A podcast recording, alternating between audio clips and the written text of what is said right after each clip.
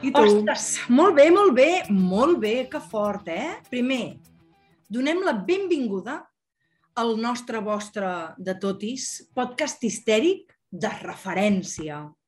Ué! Avui, capítol número 15. La niña bonita, això és molt boomer, perdó. Mm. Capítol 8 de la segona comencem, temporada. Ja comencem. Ai, no comencem. La, la niña 8 de la segona. Sílvia, eh? 8 de la segona, és fort, eh? Però a més a més no és només que sigui el número 8 de la segona temporada, sinó que a més a més és l'últim capítol de la temporada 2. Que fort, que fort, que fort, que haguem arribat al número 8 i que ja portem dues temporades i encara estiguem vives. Sí, sí, perquè això d'arribar al número 8 no ho teníem gens clar ni No ho ni teníem jo, gens clar, però aquí ni estem. ningú. doncs som-hi! Som-hi!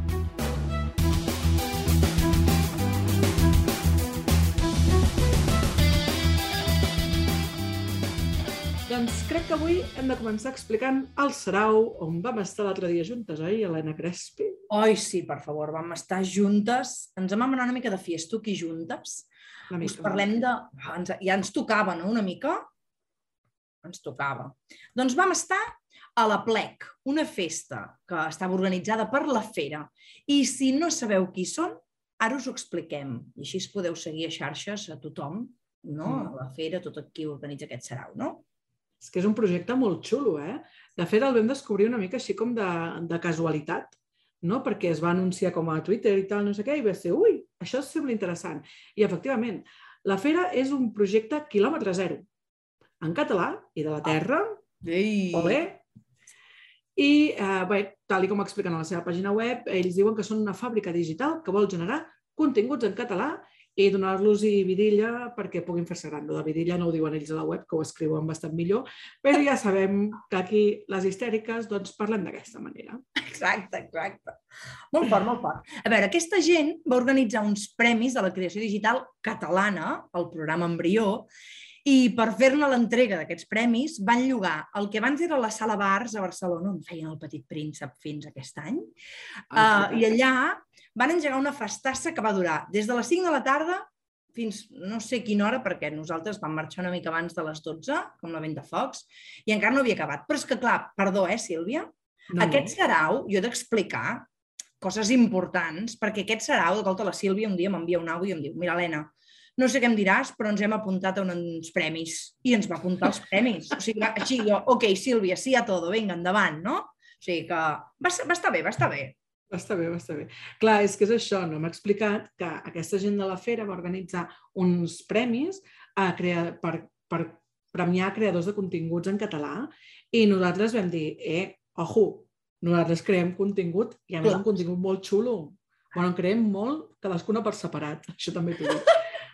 també t'ho dic, perquè omplim bastant les xarxes de contingut. Moltes. Però vam decidir presentar a l'Histèria Col·lectiva en aquest concurs. Us hem de dir que no vam guanyar, No l'hem guanyat. No no passa vam guanyar, però no passa res perquè van haver-hi uns premis meravellosíssims i ara us explicarem una miqueta. Però a mi el que més em va agradar, de fet, a banda dels premis i de conèixer gent i de eh, la festuqui que ens hem muntat en xula, eh, va ser escoltar les, les experiències no, d'aquestes creadores i creadors de continguts, eh, explicant una mica no, amb les dificultats que es troben pel fet de, de fer-lo en català, Mm. uh, per què han decidit fer-lo en català, no? amb quines barreres es troben i amb quines facilitats també, no? perquè tots deien una mica això, que també com el públic és més, més fidel, així que des d'aquí una abraçada al nostre estimat públic fidel en català. Bravo! Bravo! Meravellosis! De fet, nosaltres és important que recordem que sí que vam començar el projecte utilitzant les dues llengües, perquè la Sílvia i jo ens movem en totes dues llengües, però que ara només el fem en català, no? I, i també és perquè ens hi movem una mica més còmodes, no? I per, també per un tema més de militància, Mm. perquè fer-ne dos, Sílvia, era una feinada molt gran i llavors posava en perill el fer un català per voler fer en els dos idiomes i vam dir prioritzem, no? Evidentment. Uh, evidentment, perquè fer un castellà, Sílvia, què? Només en castellà? No, no era, una, no era una opció, no era una No opció. era una opció. O sigui que... Però bé, Això. El senyor, el senyor jurat, les senyores jurades de la fera van valorar la nostra candidatura, però no ens van donar cap premi. Oh. Oh, quina Oh. pena! Però això, el que us deia abans, vam poder conèixer projectes molt xulos i la Crespi va poder explotar la seva vena de fan loca absolutament. Després ho Molt. expliquem, eh? Després ho expliquem, si vols, eh? Però Vull, no vull. començarem amb això, no? Primer, què et sembla si, si anomenem no? i presentem els projectes guanyadors? Perquè, hòstia, molen molt i així fem també una mica de, de xarxa. Què, què et sembla? Sí? Serà fabulós, sí, sí. Vinga. Doncs au, què? Tothom agafar paper i boli? Això, sí, perquè Sí, de totes maneres us els deixarem a la pàgina web, a sota del capítol, I tots tant. enllaçats, I perquè tant, us i podeu clicar, però, perquè els tingueu ben fitxats, us hem de dir que uh, la menció... Ah, perquè això no us ho hem explicat, però darrere de la fera estaven associats amb Ràdio Primavera Sound uh -huh. i feien una menció, aquesta gent de Ràdio Primavera Sound, um, que em sembla que era que, els hi, que durant un any, o sigui, durant la temporada que ve, aquesta gent que ha guanyat tindran el seu podcast a Ràdio Primavera Sound i el podcast guanyador va ser Esmorzem, d'en Marc Ferrer i la Carlota Faneur. Faneur, no sé com es deu pronunciar perquè sembla un nom així francès, però no la connecten. Uh, aquesta gent és guai, el projecte és xulo. Escolten discos, musiqueta xatxi i es morsen en bona companyia. Tenen convidades i tal, i és xulo. És guai. Sí, Sílvia, sí. Digui'm. aquest és el que jo vull guanyar l'any que ve. Home, eh, Radio Primavera Sound, Oli! os queremos en nuestra vida. Oli! Nos queréis en Nos vuestra queréis vida. en vuestra vida, clar que sí. Ah, és que clar, per un Bé, moment, bé. la Sílvia i jo ja sabíem segurament que... Però teníem aquella petita esperança i quan van dir que feien la menció especial de Ràdio Primavera Sound, no gairebé ens atxutxem allà amb tota l'emoció, en plan, per favor, per favor. No va ser Però així, no. Però vam estar molt contentes per en Marc i la Carlota que, que van guanyar aquest superpremi, super meravellós i fantàstic. Què Següent. més, Crespi? Vinga, l'altre que va guanyar uh, un, una meravellosa persona que vam descobrir, que és l'Adriana Díaz, que té un projecte a Twitch, no? ella va guanyar en la categoria de streamers, que es diu Parlem-ne, i allà és xulíssim perquè parla de cultura. I jo crec que és, a mi em va encantar que un projecte que parli de cultura i a Twitch, i a més a més conduït, dirigit i protagonitzat per una dona meravellosa, guanyés. Jo estàvem allà, la Sílvia i jo, fent-li l'onada a l'Adriana perquè ens va encantar, eh? Sí, sí, va ser una de les persones que va parlar en el- les taules rodones inicials Sí. i realment eh, totes dues vam coincidir que ens semblava una tia superinteressant i bueno, ja ens seguim amb el projecte, així que la tindrem ben fitxada i ben a propet. I tant. Després també va guanyar una noia que ens va fer molta gràcia, uh, tampoc la coneixíem. Hem de dir que mm, no coneixíem cap dels projectes, No. vale? així de sinceres som, vull dir, us podríem dir que sí, que el seguim des de fa molts anys, i érem... però no és veritat, així que no. La Laura Zurriaga, vale? que uh, va guanyar el, el, com, com a creadora de contingut, diguéssim, va guanyar el premi com a creadora de contingut Mm, amb el seu projecte Croqueta de xocolata, que és meravellós. Jo, les croquetes de xocolata, a mi la xocolata pff, no m'agrada massa, he de Mm. dir, però les croquetes sí. Així que, bueno, bien, bien. Jo, si la seguiu a TikTok, fa unes coses meravelloses. Jo ja està, ja em vaig apuntar a seguir-la i em va can- encantar. O sigui que vaig pensar, que bé que també pugui guanyar algú amb temes que no són de bones a primeres, així com super mainstream, no? Vull dir que en el fons està Mhm. cuinant, està fent coses de, de menjar i, i és xulo, és xulo. Sí, sí. I l'últim premi, que va ser per al millor podcast, no? va ser per la Trinae, de la Llum, la Cèlia i la Mercè, que elles diuen que es caguen en tot conjuntament. Per tant, una mica com nosaltres, no? Són una mica histèriques també, no? Una mica sí. De fet, de fet, les vam conèixer perquè mm, les vam conèixer, eh? esto forma part d'aquesta història que us ha d'explicar la Crespi, jo després li donaré pas. Uh, I sí, sí, efectivament, són una mica histèriques i ens va encantar el seu histerisme. Així que les tenem també superfitxades i, i res, unes ties molt, molt guais. Molt... Super, super interessants, super guais. Molt bé, I, molt I ja que estem, també eh, vam conèixer unes noies supermaques Ai. que no van tenir cap premi, però ens va agradar molt perquè van venir a parlar amb nosaltres i va ser molt guai. Uh, tenen un podcast super divertit. Jo he escoltat un parell d'episodis i m'han semblat molt divertides que es diu, el podcast, apunteu bé, perquè cada cop que l'Helena i jo parlem d'elles eh, no sabem com ens diuen, perquè tenen un nom molt raro, que es diu Malandrí Criminal. I és un, és un podcast que el que fan són um, una mica com el Crims del Carles Porta, però elles diuen que a lo cutre. Jo dic que a lo cutre no, a lo divertit.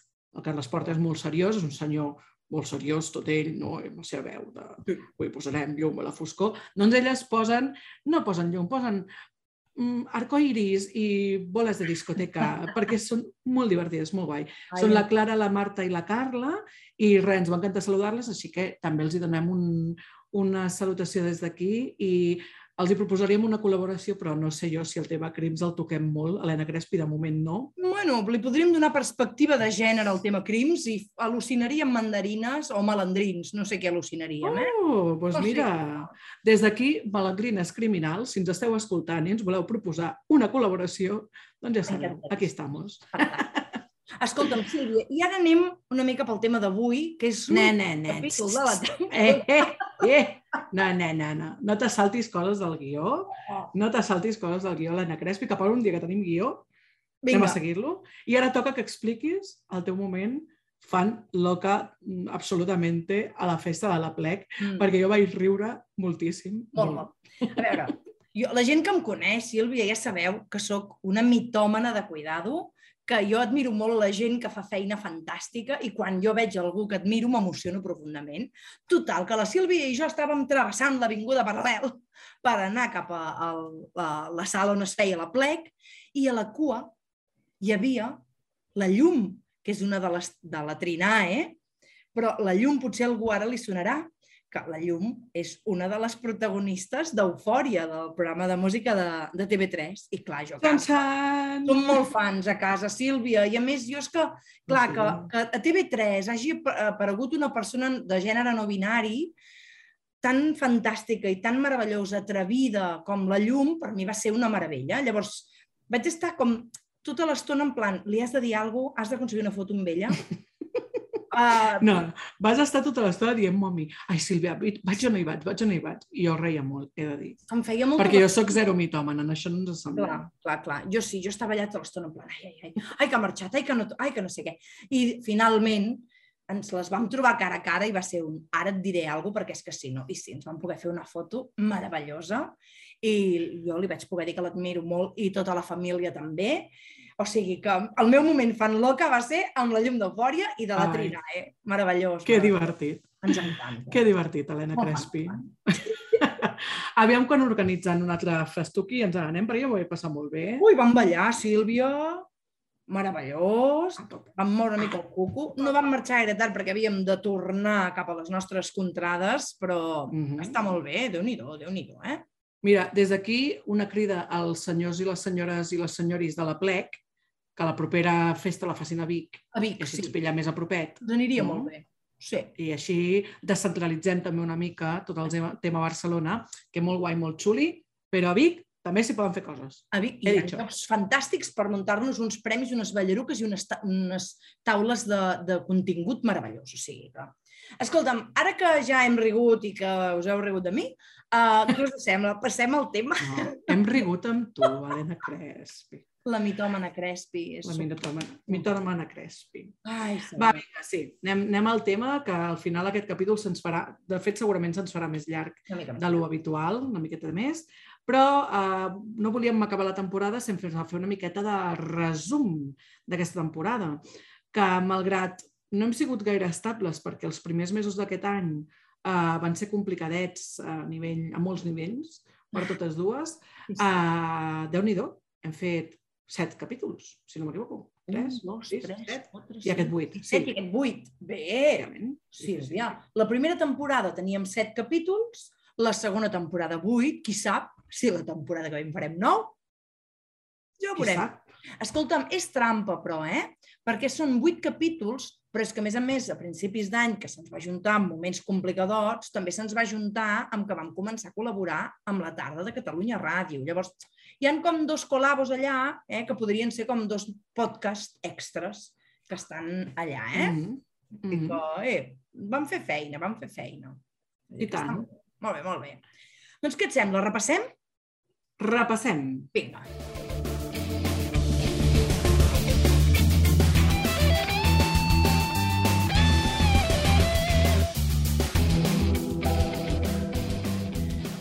L'episodi 8, com el van titular?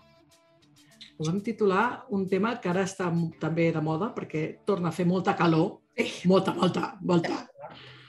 L'estiu és reactiu, es deia aquell episodi. Mm, I en allà parlàvem de, doncs això, com la calor, pujar la temperatura i les ganes de sexe. Tot i que aquesta onada de calor t'he de dir que jo moltes ganes de sexe no en tinc. El que tinc ganes és de tirar-me a la piscina i no moure'm d'allà i punt i final. Però bueno, Exacte, sí. Bueno, un dia podríem bueno. parlar de què implica tenir sexe dins de l'aigua, perquè és tot un festival de Mm. l'humor.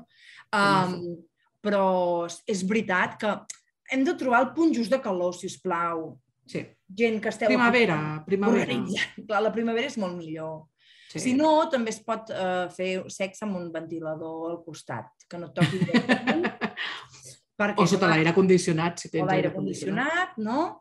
Um, perquè, clar, a més a més, clar, l'estiu puja la temperatura, ho estem comprovant, i potser també ens ve de gust. Tenim una mica més de temps lliure, en principi, no Mhm. tothom, però tenim una mica més de temps lliure i això ens esvera una mica el xiringuito, no? Mm. El, xiri, el xiringuito. El xiringuito. A Pensava veure, a dir el xixi. I No, no, dir, mira, que elegant. el xixinguito mola, no? Xixinguito. El xixinguito. Mira, jo m'ho estic apuntant, xixi. Ah, Com, com es veres el el xixinguito m'encanta. La paraula xiringuito crec que és una paraula que crec que en català no és gaire correcta, no sé què dirien els de la No. fira. Però... No, no, es diu guingueta. Ai, una Guingueta. guingueta, és veritat, la guingueta. Doncs... Que mira, també podria ser un eufemisme per la xona, eh? La guingueta. Ai, Vine, que, guingueta. que tinc la guingueta oberta. No m'agrada això. Has Guingueta. vist? Sí. La guingueta. Vinga, a partir d'ara tenim la guingueta oberta. No, Eh, però amb un ventilador a l'aire condicionat, eh? exacte. So, sota aquests... Sota... Mare de Déu. No acabarem, Crespi, avui. No eh? acabarem. Quedem- No acabarem, no acabarem. Va, episodi, com episodi 9. Com a últim abans, o també es pot jugar amb glaçons. Mira, O molt bé. quan fa molta calor, vigilant. Eh, equilibra. Ojo, cuidao. glaçons pel cos amb, una, amb un tros, de, amb un mocador de roba embolcallant el glaçó, eh? perquè O si no o llavors... amb un gelat. Ui, amb un gelat. Un gelat. Gran els gelats mm, i aprofites i llepes i queda Ai, oloreta. Mm. Molt bé, molt I després tens excusa per dutxar-te. No, si Sí. d'idees en tenim. Meravellós. No us queixeu que us estem donant idees una mica fresquetes i eròtico-festives per passar l'estiu, eh? O sigui que això Ah, és una meravella. La Sílvia està a punt d'apuntar-ho tot i mira, eh? Aquí ja entre la... se m'esvera la guingueta i et recomano coses sexoafectives eh, mm, eròtiques per l'estiu, està molt bé, està molt bé. Mentre la Sílvia apunta, jo us avanço que l'episodi 9 es titulava, una cosa que a la Sílvia i a mi ens encanta, es titulava Tranquil·la, que jo t'ajudo. Eh, Sílvia? Horrible, Mm. això, eh? Quina, quina gran frase. Quina I ens vam cagar fortet en aquella frase, en aquell programa. Ens hi vam cagar Jo, jo diria que d'aquesta temporada és dels meus preferits. El Tranquil·la que jo t'ajudo. És que crec que ens vam enfadar una mica, eh, saps? Bueno, és que l'histerisme allà va, va deixar-se anar. Sí, sí. Mm, sí, sí, sí, clar. Per si algú no ho ha pillat, el Tranquil·la, jo t'ajudo és aquell moment en el que apareix un senyor i diu tranquil·la, que jo t'ajudo a fer les feines de casa, t'ajudo amb la canalla, com si no fos responsabilitat seva també. Eh, Llavors, eh, Eh! ens hem cagat una mica amb els senyoros que fan això, eh? Sí, no? Efectivament, Efectivament. tal qual. Va. Després vam parlar a l'episodi 10 d'un temasso també important i una petició que se'ns havia fet de el tema de la quarantena amb el títol Són 40 dies són, fent referència uh, al viatge de Willy Fogg. També és una referència una mica boomer, però Boomer. és el que ens toca, és el que tenim. Que Que no som boomers, tu i jo, l'altre dia ho vam saber, però és No, no som boomers. De fet, jo sóc de la primera Seguirem. generació millennial i tu ets millennial, millennial. El que passa que... Que passa que, clar, saps? Vull dir... Eh, som una mica tot. En aquest capítol unió també el nivell d'histerisme, eh? perquè el tema de la quarantena, telita, telita, telita, el que toca amb els matxiruris. Molta telita perquè sembla que sí, està sense, sexe físic compartit amb la teva parella o si sembla que la teva parella no et dona, i ho dic així amb tota la ironia del món, sexe, mm -hmm. els, a partir del dia 41 després d'haver parit, eh, doncs representa que estàs desesperat de la vida perquè has estat 40 dies sense sexe compartit i és com, a veure, per favor, criatures del dimoni, eh, no fotem, eh? No fotem. No fotem. Vale? És a dir, una mica més de corresponsabilitat a tots els nivells i també a nivell sexual. O sigui, que menys quejar-se i més intentar que el moment postpart sigui un moment de parella important.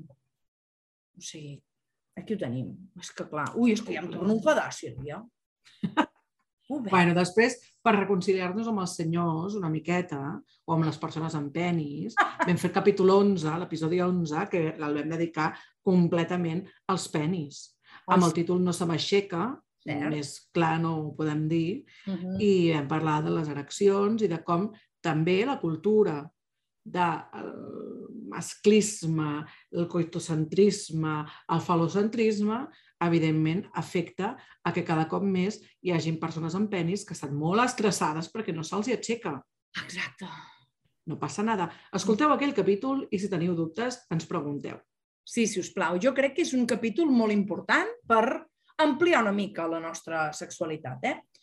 Uh, després d'això, ens vam, um, ens vam enfadar una mica també, eh? perquè a l'episodi 12 parlàvem de les lolites, aquesta mena de romantització social que hi ha hagut de les relacions d'abús entre generalment un senyor o adult i una noieta jove, no? o una nena inclús.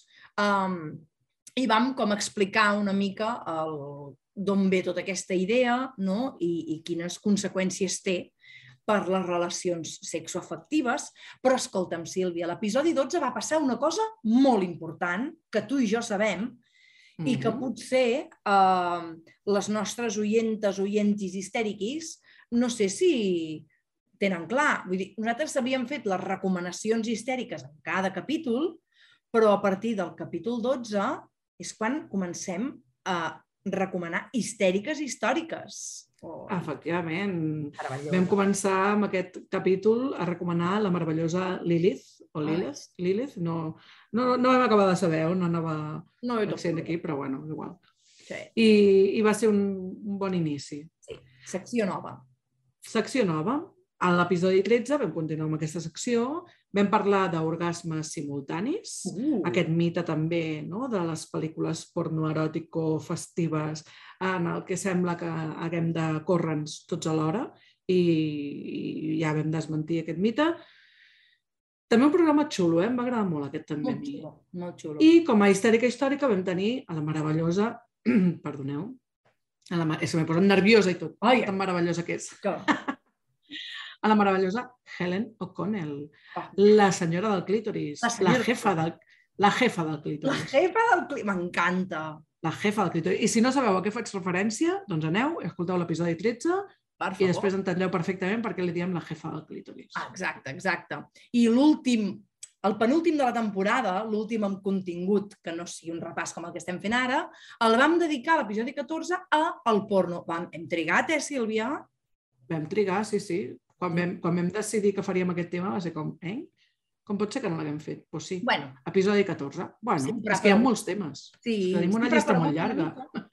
Però, però li vam donar com a entitat pròpia aquest dia i vam presentar una de les nostres histèriques històriques de referència que ens encanta i que estimem profundament, que és la meravellosa Betty Dodson, que va fer una feina increïble, o sigui que nosaltres... Que, ah. que si la Helen O'Connell és la jefa del clítoris, jo crec que la Betty Dodson és la jefa de la masturbació femenina. Oi, per favor, la jefa de la masturbació femenina, una Jefíssima. meravella. Sí. Jefíssima. Escolta'm, ara algú dirà, ostres, doncs jo m'he perdut el capítol tal. Doncs ja els podeu repescar, perquè teniu tot l'estiu per repescar aquests i els que també van fer la primera temporada, que també són molt estupendos. Mm -hmm. Que guai! Bueno, doncs ha quedat una temporada molt xuli. Ha quedat bonica, eh? Què et sembla, Helena, si ens fem una mica de propòsits eh, per la tercera temporada, perquè hi haurà tercera temporada, ens han renovat el nostre contracte amb nosaltres mateixes. Amb nosaltres eh? mateixes, sí. Ens sí? D'acord. D'acord. Doncs... doncs va, fem una mica de propòsits. Va. va. A veure, és a dir, si comencem al setembre i acabem al juliol, ens dona per fer més de vuit capítols. És a dir, a veure si podem aconseguir el propòsit de fer un capítol al mes, no? Com a mínim. Ho acabo de comptar, n'haurien de ser 11. Haurien de ser 11. Vale. Sí. Bueno, està bé, ens n'hem saltat està. tres.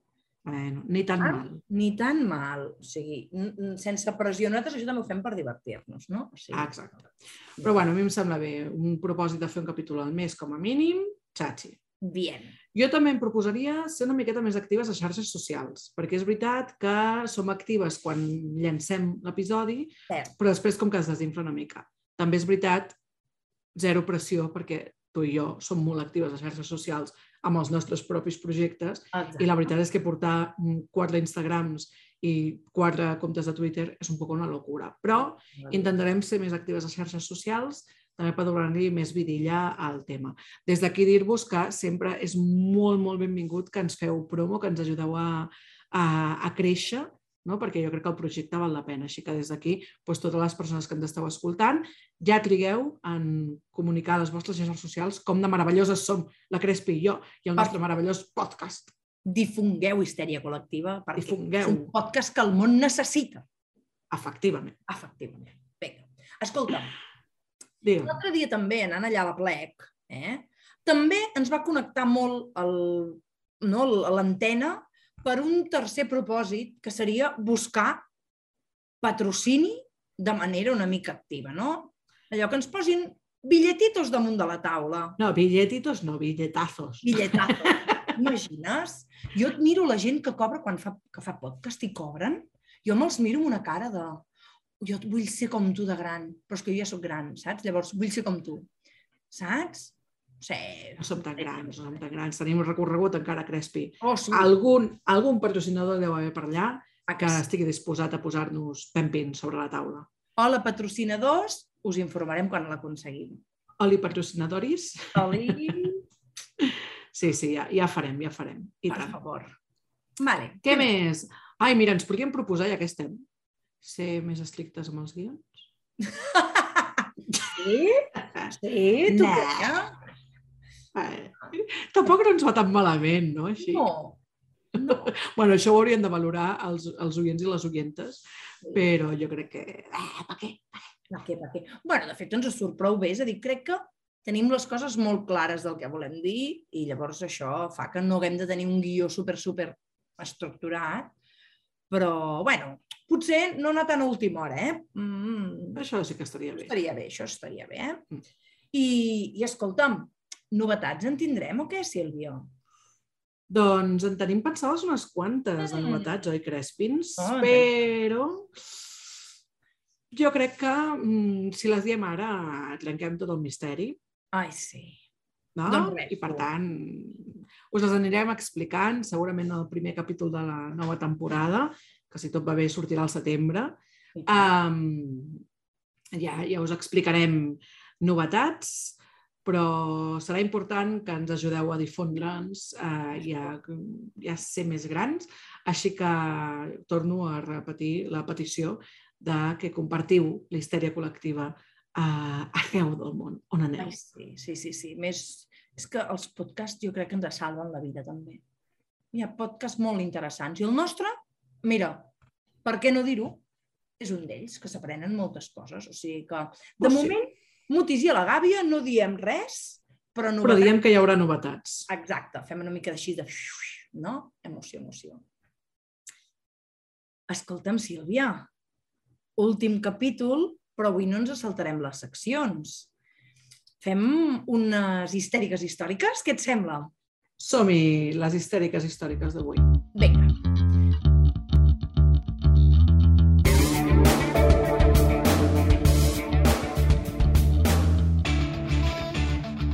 Doncs avui parlem de la Gloria Jean Watkins. Uh -huh, uh -huh. Ah. Sí, sí, jo, jo crec que la coneix tothom, eh? Crespi? Ah, sí, ah, que sí. Bé, va, deixem-ho explicar bé, eh? Per aquest nom segurament no, però si et dic el nom de Bell Hooks, què? Ah, Ah, esta sí, amiga. que me suena. De fet, la Bell Hooks fa una cosa molt... Bueno, feia, pobra dona. Feia. Una cosa molt graciosa, que era... Bueno, molt graciosa i, i amb molt de sentit, eh, també. Uh, que escrivia sempre en minúscula el seu nom.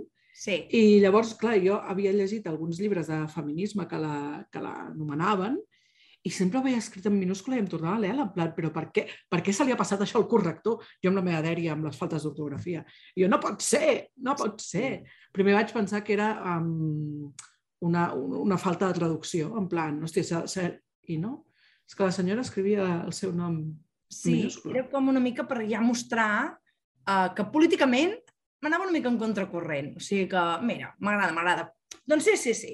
La Gloria Jean Watkins, aka uh, Bell Hooks, uh, és la nostra histèrica històrica d'aquest final de temporada. De fet, uh, ella va ser escriptora, activista, no? va ser activista feminista, activista social, no?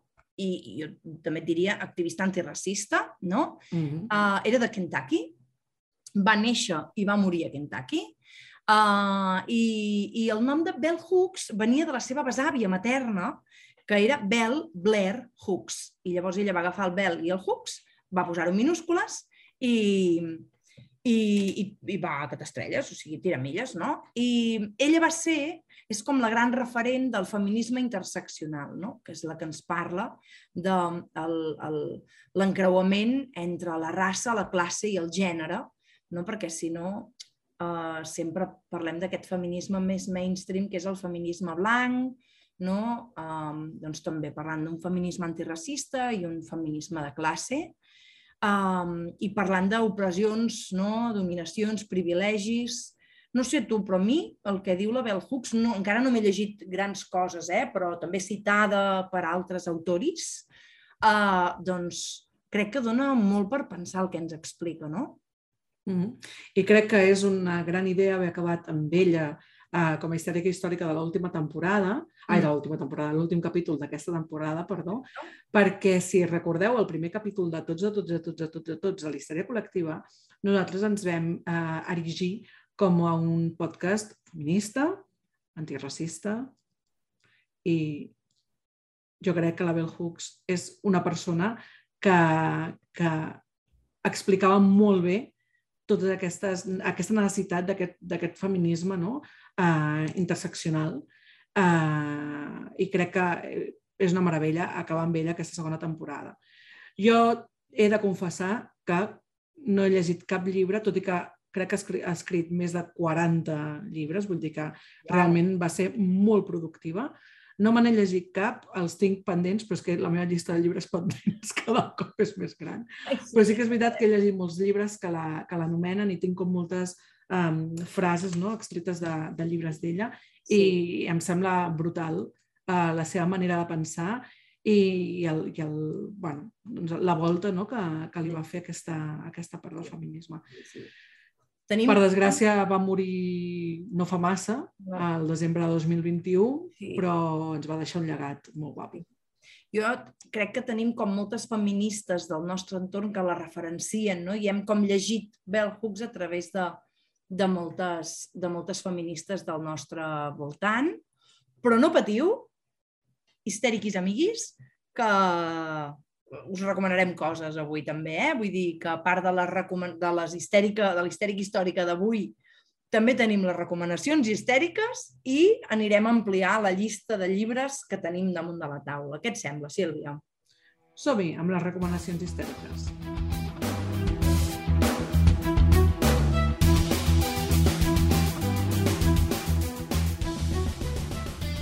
Doncs, uh, mira, et sembla que jo parli del projecte i tu parles dels llibres?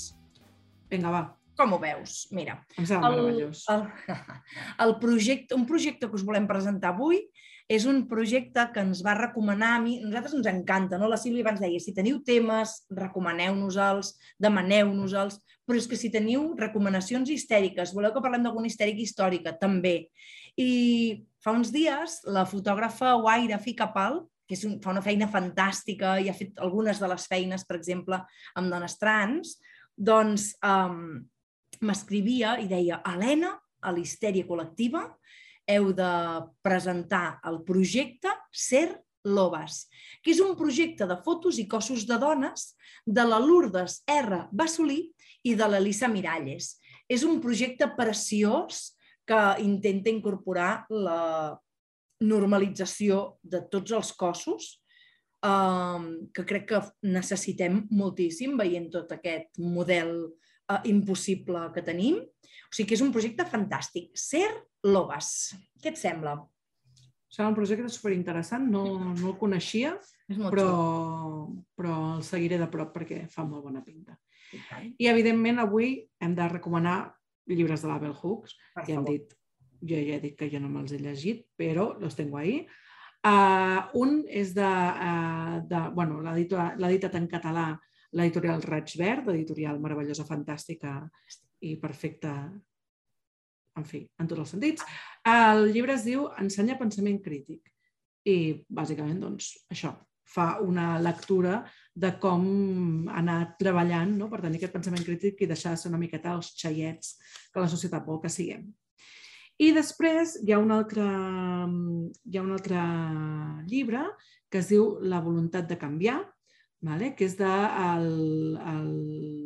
l'editorial Tigre de Paper i parla sobre les masculinitats vale? i com eh, això, com els homes cis-hetero no? poden treballar per canviar aquesta, aquesta normativitat moltes vegades tòxica.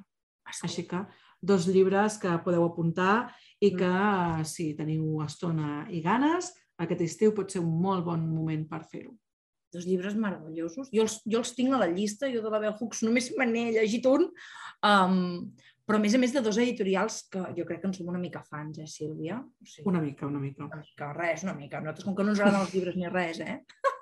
Gens. Ai, ai, que ja ho tenim, Sílvia. Acabem ja ho tenim. És molt fort, això, eh? O sigui que, si, si us sembla, doncs primer, dir-vos que gràcies per haver arribat fins aquí, per haver arribat aquest capítol 15, aquest vuitè d'aquesta segona temporada, no?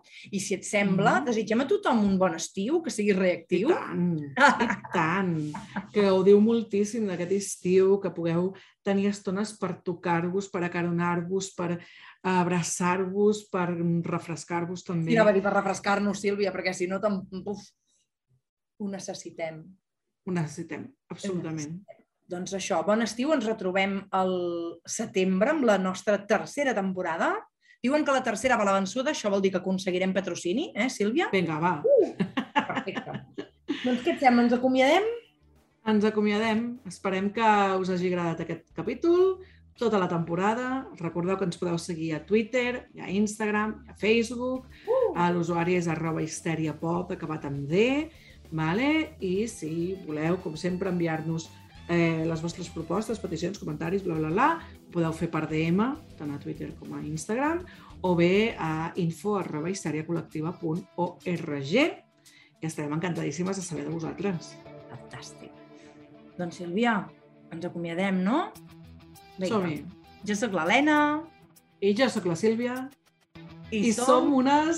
Histèriques! Histèriques! Uh, uh! Adeu, bon estiu! Adeu, feliç estiu a tothom! Petonets!